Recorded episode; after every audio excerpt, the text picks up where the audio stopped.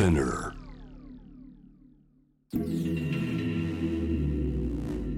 Be a King Presented by Budweiser この番組は自分にとってのキング理想像とはをテーマに毎回2人のアーティストやクリエイターが本音の質問と回答を交わすリレートーク番組ですシーンの最前線で表現を続ける彼らの言葉を通して理想のキングに近づくヒントをお届けします。3回目の質問者は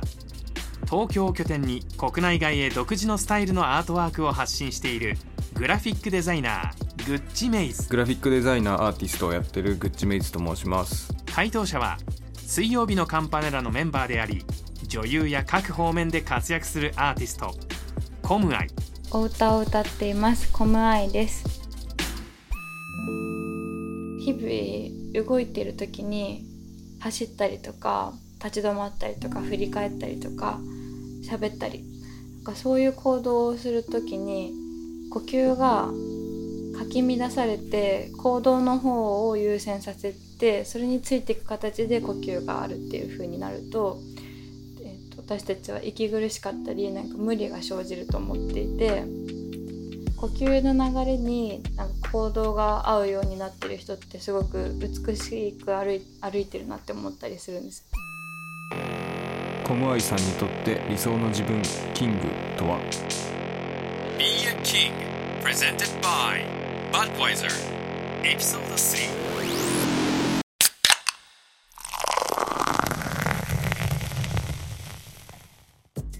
グラフィックデザイナーアーティストをやってるグッチメイズと申します、えー、コムアイさんにちょっといろいろ質問させていただきたいんですけれども、まあ、僕デザイナーやらせてもらってるんで一番ピンときた質問で1個好きなデザイナーとかアーティスト、まあ、そういう例えば絵描きとかそういう系の作家さんとかはいらっしゃいますか？えコムアイです。はじめまして。グッチメイズさんよろしくお願いします。えっ、と結構難しいんですけど、デザイナーだとパッと思い浮かばなくって、えっ、と最近ピーター・ドイグっていうあの油絵画家の展示を見に行きました。現代のイギリススコットランドの出身の絵描きの人なんですけどなんか水の表現がすごくて、まあ、水だけじゃないんですけど木がなんか紫になってたり青になってたりするんですけど すごい納得できる。色のセンスもすごく不思議だし水ってあの本当に目の前でいろんな色が含まれてる。でいろんなものの反射をしてるから確かに見る人によっていろんな色に見えると思うんですけどピーター・ドイグの例えば船が浮かんでる風景の水のあの表現とかすごくて、えっと結構入って展示見に行ったんですけども1枚目から圧倒されましたね。もう1枚目15分見て帰ってももういいぐらいお腹いっぱいでした。あとはパッて今思い浮かんだのは NS ハルシャっていうインドのマイソール出身の画家でその人もインドの人たちが南インドでミールスっていうバナナの葉っぱに乗ったご飯を食べながらなんかいろんな人種いろんな宗教のバックグラウンドを持った人たちがインドにいて同じようにまたはまあ違ったようにカレーを食べてるっていう光景を絵にしてたりするんですけどなんかその絵がすごく好きででそれをきっかけに南インドに行くようになったりしたのですごく自分にとって大事な作家だなと思います。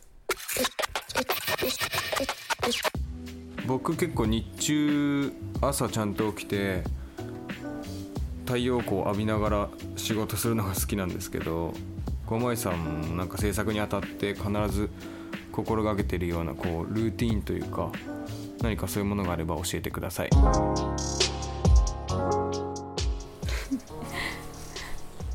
えっと結構意外ですね。口メイズさん夜型かなって勝手に思ってたんですけど。私は起きるのが、最近10時とか9時とか。早い時8時ですけども8時は早い、まあ、仕事がある時とか撮影とかは起きますけど何にもなかったら10時とかに起きるんで全然活かせてなくて朝の時間を。で大体なんかやんなきゃいけないことは本当に夜にあのしわ寄せなって夜中、まあ、夜行性なんで夜とかすっごい目が開いてなんか集中して何かやったりすることありますね。いずれは朝方にと思ってます。あルーティン。全然。ルーティン。えー、っと最近あのー、ここ1週間くらいしか続いてないんですけどなんかアーユルベーダの、えーと、舌を洗うやつを教えてもらってやってます。どう朝起きたら舌とか口の中になんか毒素が出るんですって朝までに。でそれを起きてすぐ、えーと、銅の棒でなんか書き出すんですよ。結構グロテスクなんですけどでその後にあのターメリックが入ったオイルを口に含んで15分ぐらい置いてでうがいとかして口の中の汚れを全部出す毒を出すみたいなのをやってます。小井さんのまあ容姿でもいいですし声でもいいですし性格でもいいんでなんか自分の一番好きなところがあれば知りたいです。えっとなんかインタビューでは聞かれないすごいなんか答えづらい質問。えっと難しいな。えっと声のえっと勝手に震えるところ？えっと何て言ったらいいのかな？なんか歌っていてえっと集中してきた時にあの自分で震えさそうとしてないんですけどなんかヒルヒルヒルヒルヒルヒルってなるんですよね。こう薄い髪がこう風に当たってこうバタバタバタってなるみたいな感じでそういうだから自分で意図してないんですけどたまに出てくる音が好きですね。だから質問の答えになってないかもなんですけど質問多分聞きたかったのはグッチさんがこう自分が自分の好きなところっていうかだと思うんですけど私が言ってるの多分自分の意図してないところっていうか自分の体だけど自分が出してないような音がする瞬間があってそれが面白いとかいいいい音するなって思う時なんですけど糸からはみ出しちゃった時の感じが。でも本当に自分が意図している部分でそれが好きになれるってあんまり私結構自分のこと好きだと思ってたけど本当にこのパーツが好きって言われると難しいな。でも「は」っていう音が口の形で言うとあとは「は」っていう音が声がよく聞こえるなって思ったりします。それはいろんな人と一緒にやってみて思ったりしたことなんですけどディレクションしてくれる人があのインプロあの即興の時でもなんか「ふー」とか「ふー」とかなんあとなん「えー」とかよりも「はー」って言うとなんか「わわわ」って、えー、と良い響きがする。っていう風に言われるし私も自分の声の録音繰り返し聞くうちに確かにそうかもなって思ってきました。やってみてください皆さん。どんな口の形の時いい音がするか。僕子供の頃から結構絵描くの好きだったり、まあ、グラフィティやったりスケボーしたりサーフィンしたりみたいな結構がっつりそういういわゆるストリートカルチャーにどっぷりハマってる感じで小中高時代過ごしてたんですけど小前さんはこう小中高時代ってどんな子でしたか？えー私もそうだったらよかったなと思ってるんですけどなんかあんまり遊ぶっていうかうん。中学ぐらいの時から自分のなんか体力とか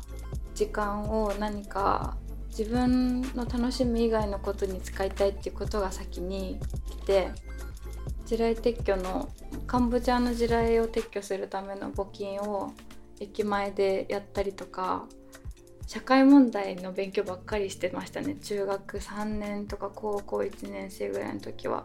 本当にハマってたっていうか。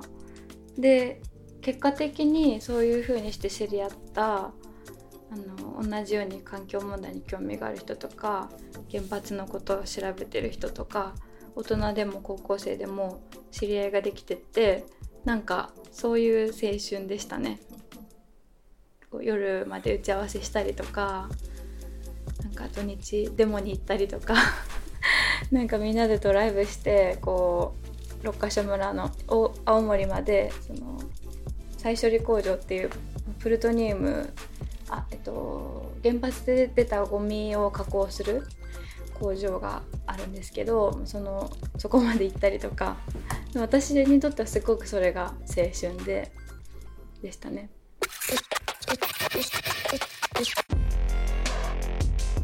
音楽でも何でもいいんですけど人生においてこれは一番食らったなっていうものとかことがあれば聞きたいです。日食ですね。皆既日食をアメリカのオレゴンで見たんですけどその時、えっとフェスがあってで一人で行ったしどうしても見たかったけど一緒に行く人が 見つからなくて一人で行ったっていうのもあったしなんかいろんな人に助けてもらってで知らない人たちがこう世界中からそこに集まってきていて5万人とか結構大きな規模のフェスティバルだったんですけどなんか朝10時ぐらいで眩しいんだけどだんだんこう夕方みたいに薄暗くなっていってで太陽が本当にあのリングみたいになってで辺りが音も変わったしあのちょっと寒気がするような時間が訪れてでその時にみんながこうエールを送るっていうかなんか声を上げてたのを覚えてます。鳥みたいに「ヒュー」とかやって。なんか太陽に向かって戻ってこいっていう感じでみんながわーわー言っててで本当にそのまた太陽が出てきた時すごい生まれ変わるような気持ちがしてすごく感動しました。でアメリカ人の人たちすごい面白くてその出てきて太陽が今まで通りまた普通に戻った後に「ワンモアワンモア」って言ってアンコールしてたのがすっごい面白かったですね。インドが好きっていう情報をちょっとちらほら見かけたりお聞きしたりすることがあるんですけれどもインドの魅力って駒井さんにとって何ですか？もうあのインド行く前は本当にインドには行ってハマっちゃったみたいなすごい超典型的だからすっごい それだけは嫌だみたいなちょっと恥ずかしいと思ったんですけど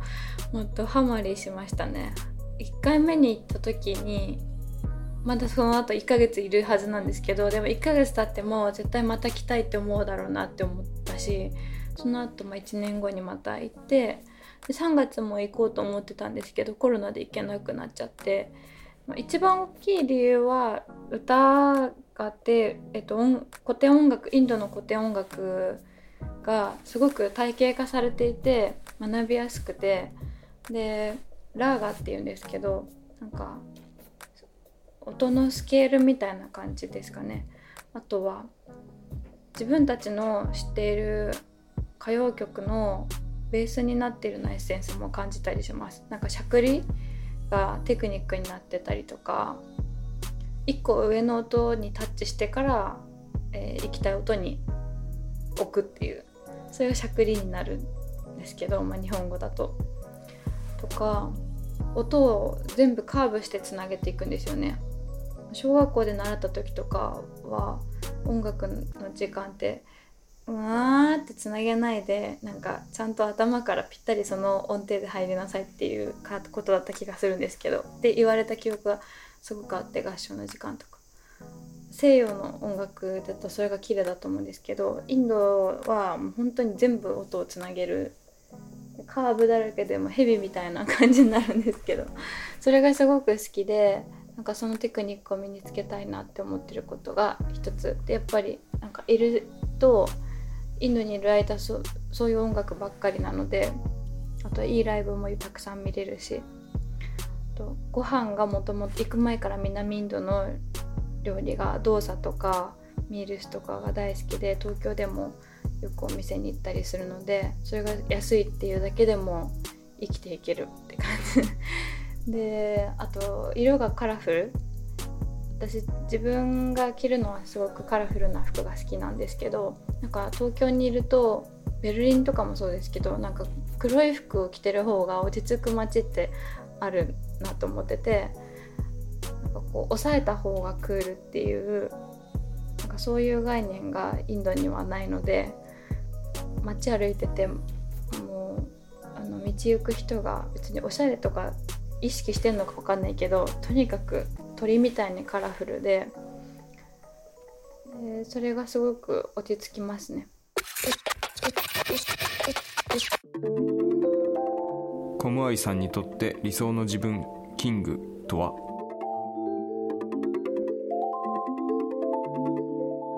うーんと自分の呼吸に沿って動ける人。最近はそれを意識してます あのなんか動きと,、えっと呼吸っ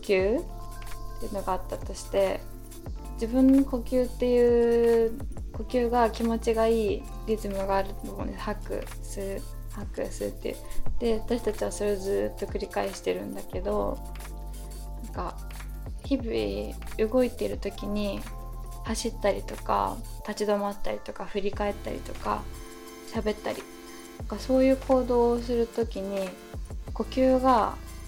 かき乱されて行動の方を優先させてそれについていく形で呼吸があるっていう風になると,、えー私たちは息苦しかったりなんか無理が生じると思っていて呼吸の流れになんか行動が合うようになってる人ってすごく美しく歩い歩いてるなって思ったりするんです。なんか山の中とか歩いてても思思うんですよねそれを。だんだん息苦しくなってくるけど前の一歩一歩どんどん前に行きたいからと思って足に足が行きたいように任してるとなんか呼吸と体の動きがちょっと離れてきてでも例えば呼吸の吐く時に次の足が出るっていう感じで呼吸のリズムに任せるような感じでそこに行動を乗っけるっていうそういう風にしてる人があの美しくて楽そうだなって思ってて意識してます最近。